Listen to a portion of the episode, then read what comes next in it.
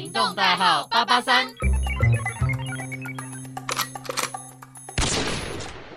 Hello，欢迎来到 ED Diary，我是艾琳。那今天呢，我们的 ED Diary 呢，已经要来到我们的第四篇喽。那今天的第四篇的主题就是想起台湾的天呐，嗯，因为相信呢，大家如果都是长期待在台湾的部分的话，你们一定会觉得说台湾是很温暖，然后比较潮湿的地方，没错。但是呢，在于因为我是去加拿大多伦多，那因为纬度比较高，所以相对温度就是来的比较低，然后冬天也会比台湾的时间来的长，所以对我来说，就是说一个游子到一个外地去，其实。第一个气候是影响我们最多的一个部分。那那时候呢，我就是想要分享，就是第一个，它不只只有气候的不同，它连那种时间嘛，时差本身也有差距非常大，就是差了十二个小时，也就是日夜颠倒。日夜颠倒基本上其实刚开始去，就是我那时候有在于我的那个第一天就有分享了，说我在那边的不适应。那到后面其实就是。时差的问题一定会调试的过来，但是其他的部分还是就是需要慢慢、慢、慢慢的去调试，然后去慢慢的做一些改变，你就会慢慢适应整个环境。那那时候呢，其实我刚到加拿大的时候是大概因为我是八月十七号出发的，所以到达那边的时候也是大概还没八月中，快八月中了。所以那时候因为它是纬度的关系，所以太阳下山的也比较慢。所以呢，那时候呢，我因为我也不太敢去什么地方了，所以基本上我都是待在一个房间里面，然后就是看一下台湾的电视，然后听一下音乐，还有写我的异地日记。对，所以那时候基本上就是也没什么事，那但是就是待在房间里，然后玩一些自己想要玩的一些活动，或者是说做一些可以打发时间的吧。接着呢，我就每天就是一天过一天，然后基本上我就是躺在床上或者坐在书桌前。那那时候我就是有时候看电视看过头了，就是一集又一集这样看，然后就不知不觉呢就忘记吃晚餐了。为什么会这么讲呢？因为那时候我基本上我就是拿着手机嘛，或者是用电脑，所以基本上就是不会注意外面的天色。然后因为他们那时候天还比较慢，所以等我发现的时候，基本上已经是七八点了，就是甚至是八九点也有可能，就是因为它会越来越慢，所以那时候就变得说我都。没有在准点的时候，就是说六七点的时候就吃饭，我是拖到八九点才吃饭，就等于说有点好像时间变得有点不太一样。因为在台湾，我们基本上平常我们吃晚餐的时间都是六点多到七点之间嘛。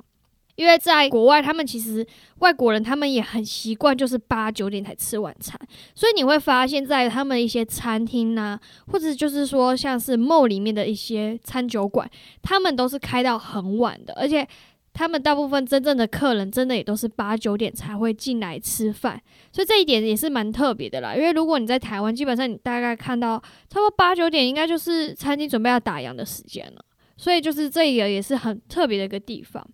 那接着呢，不知不觉啊，就八月，接下来就九月。差不多快要十月的时候，他们就下雪了。那我怎么讲？我第一次看到雪的那种感觉，因为其实我最早也不是说完全没看过雪，我是有去过韩国。但是韩国那个就是你知道，他们一定就是那种遍地都是雪，然后甚至我们会去滑雪嘛，所以你就会觉得说那个没有说很稀奇啊。但是我第一次在加拿大看到雪的时候，我是真的还蛮兴奋的，就是因为那时候我房间。我本来是一个小房间，就是很小很小的那种房间，后来换到一间比较大间的，因为那间大的房间原本是 homestay 他们自己的一个客厅，在国外他们很可爱啊，他们国外的客厅的旁边会有一个小房间，那小房间大部分就是要给他们放一些比较厚的外套，因为国外的人呢，外面是冰天雪地，所以他们会习惯说里面穿薄的，外面穿一些很厚的外套，就是好像披着一个。动物的皮吗？就很重的那种外套，对，所以他们会有一个小小的空间是让你去更换衣服的，就是回到家过后你会先去那个小房间换衣服，然后再进客厅。那我那时候我睡的小房间大概就是他们那个更换衣服的类似更衣间那种概念，所以它很小，非常小一间。那后来我就是换到那个比较大的房间。那换换到那间大的房间，主要也是因为小的房间那时候没办法锁门。那因为我父母觉得说，一个女生在外面如果不能锁门，其实还是挺危险的。所以后来就是有请 homestay 看我能不能更换别的房间，所以他后来帮我安排的是比较大的房间。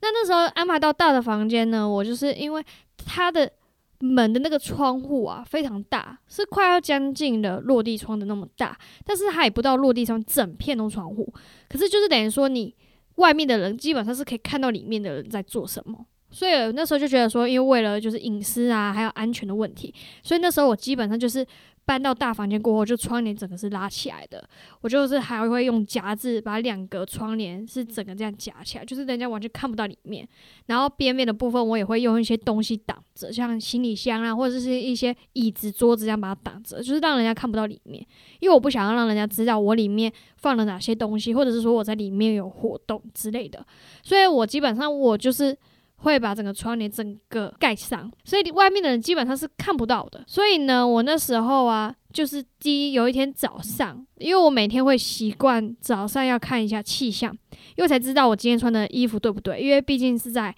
异地嘛，然后你也不知道人家气候到底会变化的多快，或者是变化的怎么样。所以我基本上我每天出门前一定要看气象。然后那天就看气象呢，他就是说今天天气会非常低温啊，会比较凉。然后呢，我就把窗帘偷偷的打了一个小缝，就看到，诶，地上怎么会有一点一点白色的？那是不是雪啊？然后后来我就想说，好，既然想知道它是不是雪，那就把窗帘拉开吧。然后我就把窗帘一拉开，哇哦，那个就是 homestay 的车子，因为就是停在我的房间的那个门口。然后就说，哇，它车子上面就是有一点一点那种雪花了。我说，哇，下雪了，天呐，现在才几月？那时候好像快。十月，但是还不到十月，就是九月底左右，它就已经下雪了，我就好兴奋，我第一次看到初雪，我就觉得哇，超开心，因为基本上你大部分看到电影就是啊冰天雪地，就是那个雪非常积的非常的深呐，对，那就是他们大概他们的那种概念，但是你从来没有看过就是刚下雪的那种 moment。我就觉得那真的是非常的兴奋，非常的开心。那接下来呢，它就是每天都下雪了，一天比一天来的多，一天比一天来的大。然后呢，到因为我后来其实我有参加学校的社团，那学校社团大部分都是练到大概快七点八点左右，就是从三点过后就开始练练唱，然后唱到七八点。所以接下来你就会在学校，就是基本上你会只要看到窗户外面的景色，都是已经是白白的，就是非常的白。我想要再跟大家分享的一点是说，在于下雪的夜晚，其实天空是亮的，它是非常的亮。你拍照起来，它其实背景就是白色。不会说像是我们台湾，我们天黑就是天黑，就是真的黑黑的。但是在那边他们是白白的，很亮，你会感觉不到那是现在是几点。所以我就跟你讲，就是说在于纬度高的国家，很特别的地方就是说，你会发现时间是不能看阳光啊，也不能是说看那个什么月亮出来，或者说看那个天空那个颜色去分辨现在几点。这个一定会会导致你整个头脑会思绪有点乱掉，所以一定要看手表或是看手机的时间，这比较准确。接着呢，我就要分享我第一次遇到的暴风雪。那暴风雪也是蛮特别的，因为暴风雪呢，就是有一个周末，那那一天周末其实我没有什么安排的活动，所以呢，我基本上呢就是待在自己的房间，然后就是也是玩一下厨房啊，就做做料理，然后就是玩写一下我的日记。等等，那那时候呢，就其实有听到一直刮风，就这种风很大，然后好像有树枝一直掉下来的声音，但是我也没有去多理它，所以我窗帘依然也是拉起来的，是看不到外面的。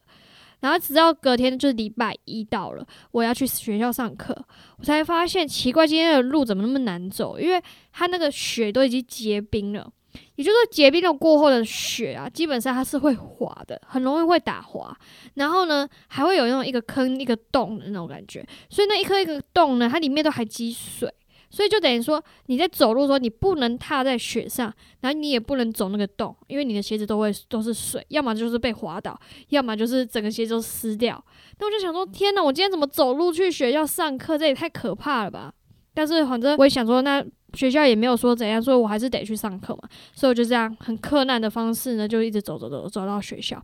结果才发现学校停课，因为我根本不知道他们的那种停课，他们会公告在哪里。那也没有朋友告诉我说今天停课。但是我跟你讲哦，就是在加拿大，他们有个很特殊的规定，像是台湾，要是台风天的话，大部分会政府就是会什么在晚上十点呢会公布说明天要不要停班停课，但是在于加拿大，他们不会这样跟你公告，你需要自己去搜寻网站上，他就有时候会讲。但是他也不一定会说硬性规定，你说今天就是停班停课，所以你要自己视情况而定。像假如说你今天的地铁已经停驶了，那你今天就不用去上班或者不用去上课。所以这一点是也蛮特别的，就是因为它跟我们台湾的制度有可能比较不一样，然后他们新闻也不会播报，就是你要自己去判断今天的天气到底需不需要去上班上课。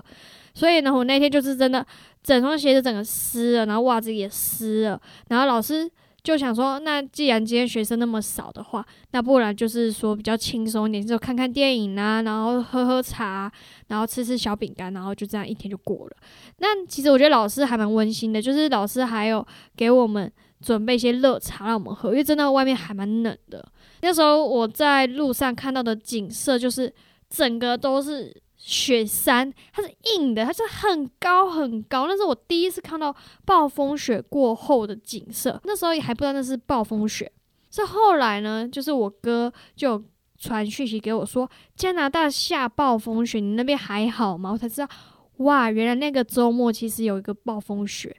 那因为我都躲在房子里面，所以我根本不知道外面发生什么。我只知道风很大，然后有树枝一直砍到我的玻璃，就这样就很迷迷糊糊的。然后就也去了学校，但是也让我体验到说，就是说在于冰天雪地，其实你要去外面活动，其实真的是很困难的。所以以前很多人都会向往说一定要去看雪啦，去玩雪啦。但是你没有想到说到后面来，要是如果今天要去生活，你要去买东西，那都是一大挑战。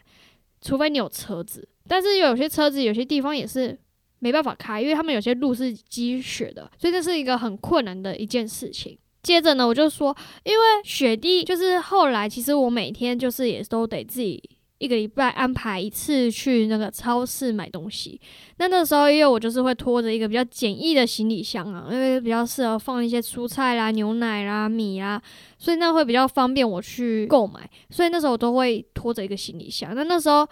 春天的时候、夏天的时候都非常的好，绝对让你拖得非常的快乐，你会很开心的去购物。但是冬天到的时候，你就会越来越。痛恨为什么要这种天气？为什么要积雪？还要坐公车，还要走路？因为那个轮子就会卡在里面，然后你怎么拖也拖不动。基本上就是几乎要用扛的，就是背在身上，或者是用提的。那那个重量相对来说，就是对于我们的负担也会变得很大。所以我觉得这一点是非常，就是在于只有那种纬度高的国家，或者是说比较会下雪的国家的人，才能体会到那种心情吧。接着呢，就是要介绍得到的是，他们对于就是我终于懂为什么外国人那么喜欢晒阳光浴了，因为呢，在于他们的春天跟夏天是非常的短暂，基本上呢大概只有一两个月左右，很快又进入到冬天。那那时候你怎么判断说春天已经到来了？第一个当然就是比较不会下雪了嘛。那第二个你就会发现